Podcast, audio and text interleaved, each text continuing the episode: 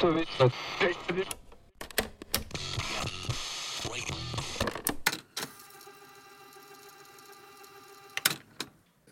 seule fois qu'on a pris un avion, on a été à Venise. Hmm. C'est sympa. Oui, c'était sympa. Oui, oui. Passé un bon petit séjour là-bas. On a été, on a passé le TGV sous la mer aussi pour aller à Londres. Ah oui. Hmm.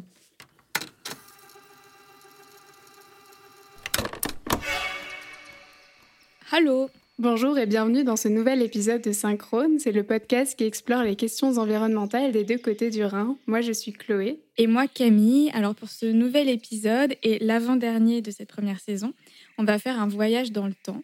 On vous emmène à la rencontre de Michel, 86 ans, qui vit en France, en Normandie, et de Heidi, 63 ans, qui vit en Allemagne. Alors, c'est parti, on décolle. Ne serait-ce que dans le temps, les alouettes, on les voyait en quantité maintenant. Notre maison brûle. Der Klimawandel ist für unsere Welt eine Schicksalsfrage. Le changement climatique d'abord. Il est euh, engagé du fait de l'activité humaine. For more than 30 years, the science has been crystal clear.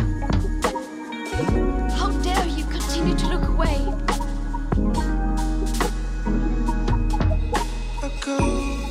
Alors, c'est hyper tendance chez les écolos de tricoter ses propres pulls, de faire des petits plats soi-même euh, plutôt que d'acheter tout fait. Mais en fait, Camille, est-ce que c'est pas ce que faisaient déjà nos grands-parents? Eh ben, on se demande. Ouais, c'est justement l'objet de cet épisode. Euh, on va pas vous le cacher, c'est un épisode qui a été un peu compliqué à préparer avec le corona, mais j'ai quand même eu la chance de rencontrer virtuellement Heidi. Euh, L'enregistrement a été fait en ligne, donc je vous préviens, la qualité est très loin d'être optimale. Mais accrochez-vous, ça vaut la peine de l'écouter. Heidi a 63 ans, elle vit près de Ravensburg, dans la région du lac de Constance. Elle aime beaucoup ses enfants, ses petits-enfants, son mari et aussi le théâtre d'impro. Et alors moi, j'ai enregistré il y a plusieurs mois déjà, c'était entre deux confinements. Euh, je me suis dépêchée d'aller euh, voir euh, Michel en Normandie. En fait, c'est le grand-père de ma meilleure amie. Et c'est un ancien agriculteur, également fils d'agriculteur. Et donc, avec sa femme, ils cultivent toujours leur petit jardin et il m'a fait visiter. Enfin, c'est la réserve d'eau, là. Ah, c'est l'eau de pluie? L'eau de pluie, oui. Là, elle est pleine. Avec tombe. Vous voyez? Là, vous voyez le niveau, là.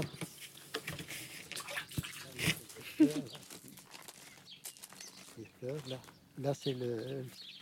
Ici, c'est le truc qu'on fait mettre tout le compost et tout. Même, j'en ai, j'ai mis là une partie de la tonte des haies. Et comme ça, ça, quand ça décompose et que c'est bon, je, je l'enterre dans le jardin. Ça fait un engrais naturel, un engrais vert. Le compost, vous faites ça depuis combien de temps? De- là, on est arrivé. euh, dès qu'on est arrivé, on l'a mis en route. Euh, Chez nous, euh, ben, en ferme, euh, on avait toujours un temps, euh, de fumier qu'on appelait ça carrément. Alors, euh, c'est un truc naturel qui se fait naturellement. hein. Alors là, ouais, ici, on continue. Compost, on a l'habitude de se faire ça. C'est c'est dans les gènes, si on peut dire. oui. Parce que comment vous êtes devenu euh, agriculteur euh? Euh, moi, j'étais, mon père était en agriculture, euh, ma mère aussi. Enfin, bon, ils se sont divorcés. Ça, c'est moi, j'ai eu une vie un peu compliquée, mais enfin, mais bon, autrement, moi, j'ai toujours été en agriculture. hein. Donc après, vous avez repris le- la chose et maintenant, Bah, vous, vous oui, refaites a- euh, chez oui, vous? On a repris sur Vitré, et puis bon, ben, puis à la retraite, on est venu là pour être plus proche, euh, plus de communauté, mais en ayant quand même un petit, une petite dépendance, quoi, pour être euh, chez soi, pour être bien, quoi.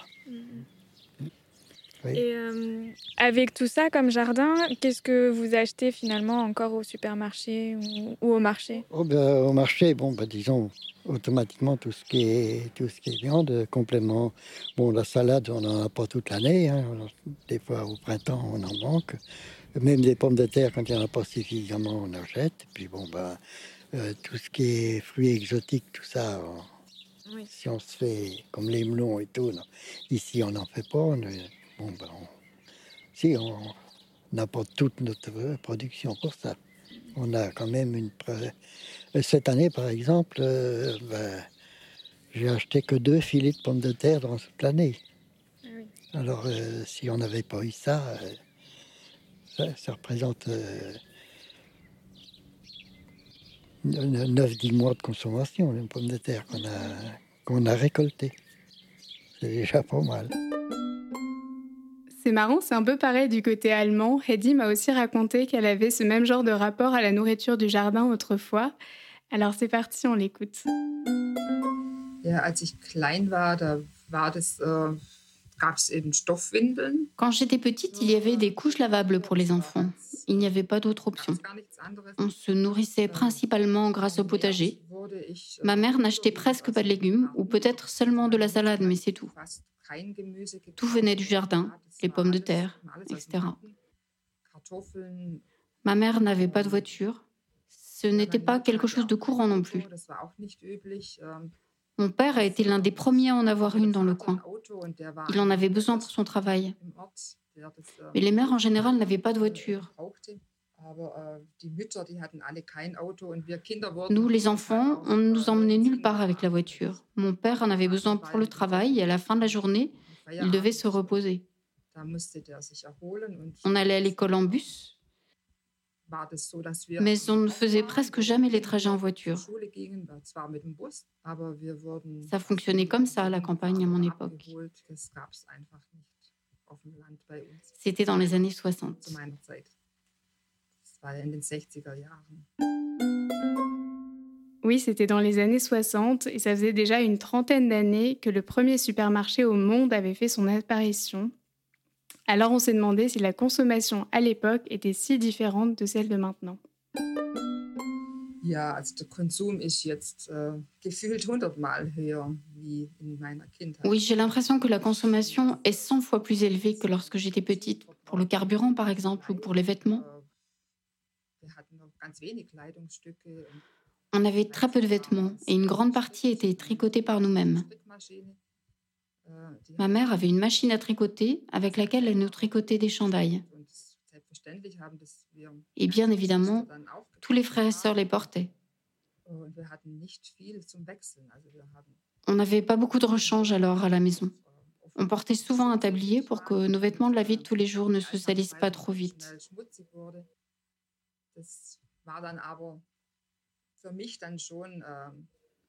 Je trouvais déjà ça très démodé. Je faisais souvent disparaître le tablier. Enfin, je le cachais parce que je ne voulais pas le porter. äh, En fait, ma mère souhaitait qu'on prenne soin des vêtements, surtout ceux qu'on portait à l'école, et après l'école, on devait se changer. Äh, Il fallait tout simplement faire très très attention aux vêtements. On ne pouvait pas en acheter beaucoup. Aujourd'hui, c'est presque donné. On n'a plus besoin d'en prendre soin ou de les repriser. Avant, les gens raccommodaient beaucoup les tissus, mais aujourd'hui, on ne le fait presque plus. On se contente de les jeter dans un conteneur à vêtements ou directement dans la poubelle. C'est comme ça qu'on remarque qu'on n'y accorde pas la même valeur qu'autrefois. On ne remplaçait pas si facilement un vêtement quand il était trop abîmé. C'était aussi beaucoup plus cher. Si je me souviens bien, ma mère, elle avait beaucoup moins de vêtements que moi, et sa mère encore moins. Je dirais qu'elle en avait peut-être une dizaine. Et je crois qu'elle n'a pas dû en posséder plus de 20 dans sa vie. De génération en génération, la consommation est devenue de plus en plus importante. C'est le cas aussi pour la viande. Chez nous, il y en avait le dimanche. Et en semaine, peut-être de temps en temps, une saucisse, deux ou trois fois au maximum. Sinon, il y avait toujours d'autres plats, mais sans viande.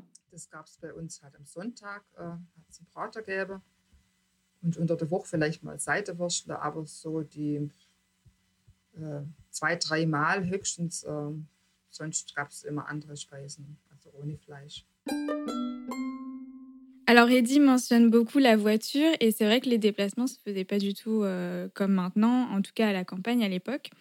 Et Michel, qui vient aussi d'un milieu assez modeste et rural, a finalement connu la même chose.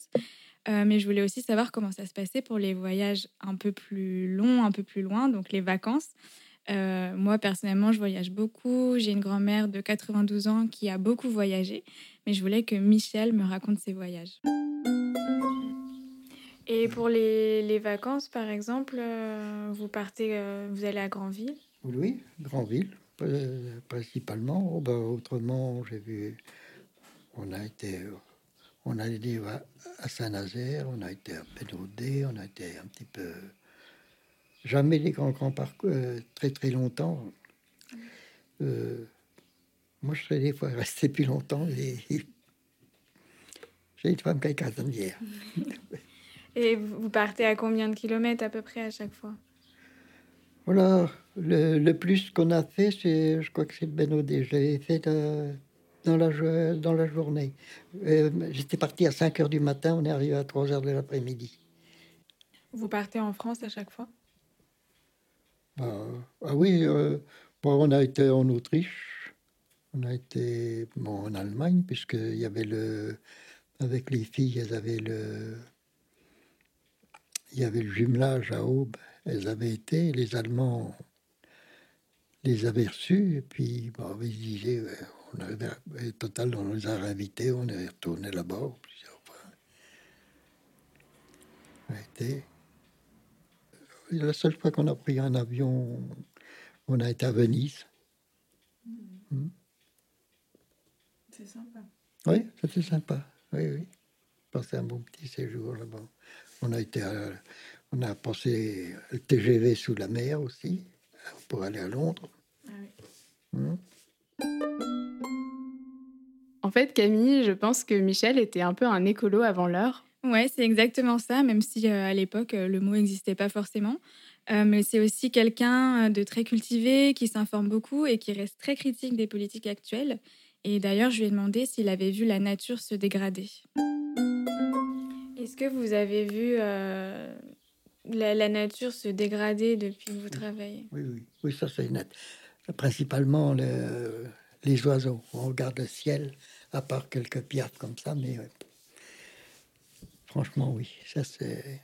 Par exemple, euh, ne serait-ce que dans le temps, les alouettes, on les voyait en quantité. Maintenant, on n'en voit plus.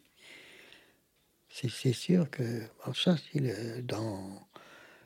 Depuis une quinzaine d'années, c'est catastrophique.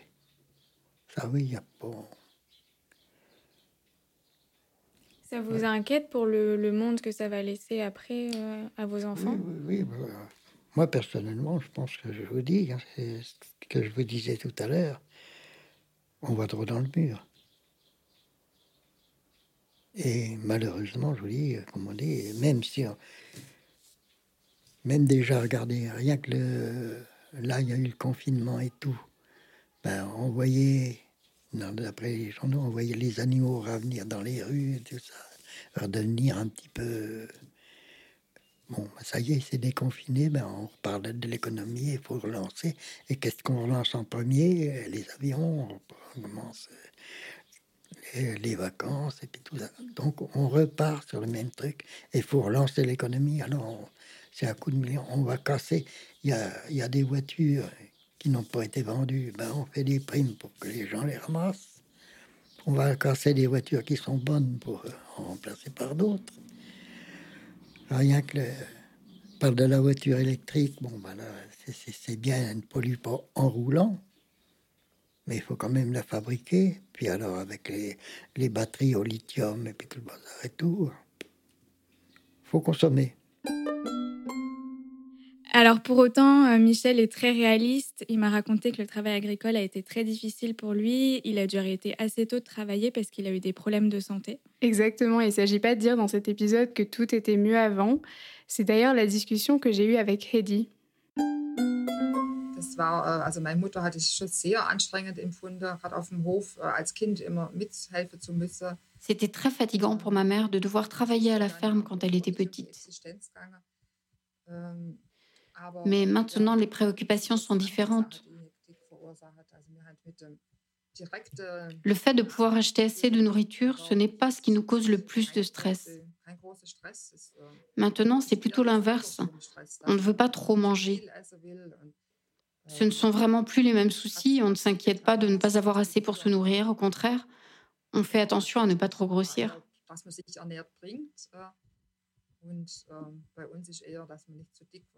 Autrefois, on avait l'habitude de parcourir de longues distances à pied. C'était quelque chose de normal. Mon père faisait toujours 5 km pour aller à l'école. C'était la norme. Aujourd'hui, les enfants prennent le vélo ou le bus. C'est impensable qu'ils fassent des trajets si longs à pied. Mon oncle faisait souvent 10 km à vélo pour se rendre au travail. J'ai l'impression que ça revient dans le sens où ça représente un moyen de faire de l'exercice. Et puis les gens se préoccupent de plus en plus de l'environnement. Ça permet de faire un petit geste et en plus c'est bon pour la santé. Donc tout le monde y gagne.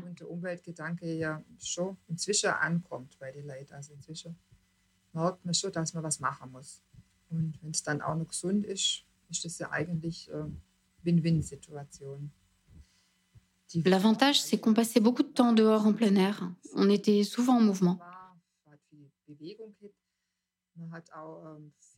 Et puis on était régulièrement en contact avec nos voisins ou avec les gens du village. On se connaissait tous et chaque dimanche, on avait le même rythme. Les gens se rendaient tous à l'église. Ensuite, les hommes et quelques femmes aussi allaient au café du coin. Ça permettait d'entretenir leurs relations de nouer de nouveaux liens et de faire vivre cette communauté.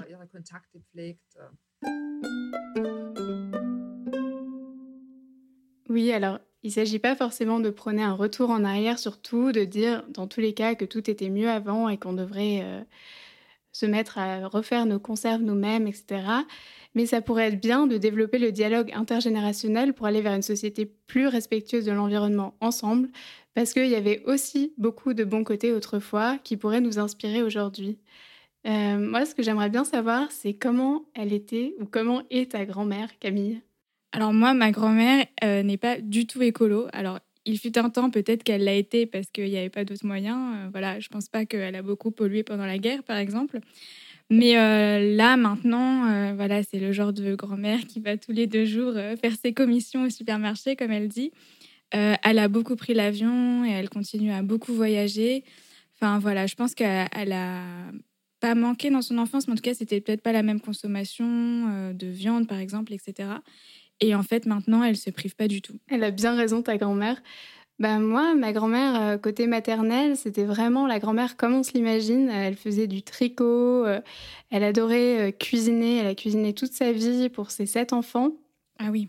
Ouais, et en fait, c'était toute une organisation euh, parce que euh, il fallait qu'elle prépare euh, les conserves, qu'elle achète en gros, donc elle achetait des gros cajots, elle achetait même des thons entiers pour nourrir toute la famille, elle faisait les pâtés elle-même, et c'est quelqu'un qui a vécu la guerre et qui a en elle le fait de ne, de ne pas gâcher la nourriture. Donc, par exemple, moi, je me rappelle qu'un jour, je me suis fait gronder par ma grand-mère parce que j'étais en train de jouer avec un bout de pain, et elle me disait non, on ne joue pas avec le pain, etc. Enfin, des, c'est des choses qui aujourd'hui nous paraissent peut-être un peu ridicules parce que les mentalités ont changé. On est beaucoup plus dans cette consommation un peu extrême. Mais, euh, mais je pense qu'il y a toute une génération qui fait très attention à ne pas gaspiller, un peu comme Michel aussi, que ce soit l'eau, que ce soit la nourriture. Notamment cette génération qui a vécu la guerre.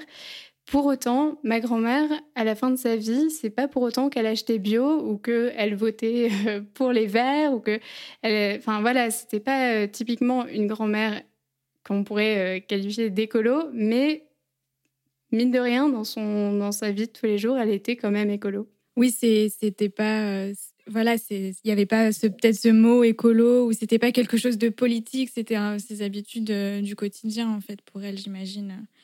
Euh, après, on revient aussi à cette idée dont on a parlé dans l'épisode précédent de d'écologie subie euh, par rapport à une écologie qui serait choisie. Donc voilà, par exemple, bah, nous, on a les moyens de partir en avion, mais on peut choisir de ne pas le faire.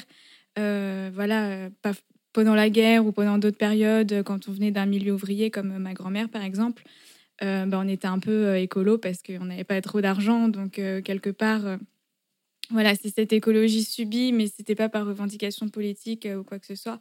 Et voilà, le but, c'est pas non plus que tout le monde soit dans le besoin pour qu'on ne puisse pas consommer. Euh, mais maintenant, on est en mesure de faire le choix et de choisir si oui ou non on veut vivre de manière écologique. Euh, et en fait, avant, c'était voilà, il n'y avait pas le choix et c'était aussi beaucoup en fonction du milieu social. Même si euh, vous écouterez notre épisode précédent, mais il y a encore des gens qui n'ont pas le choix et qui sont totalement hors de la société de, de consommation. Mmh. Je pense que c'est vraiment pour ça qu'on ne peut pas dire que tout était mieux avant, parce qu'aujourd'hui, au moins, on a le choix. Et euh, c'est cool de voir tous ces mouvements, toute cette euh, jeunesse, disons, même si nous aussi on est jeunes, euh, dans la rue, qui, qui se bat pour qu'on ait des politiques climatiques à la hauteur, etc.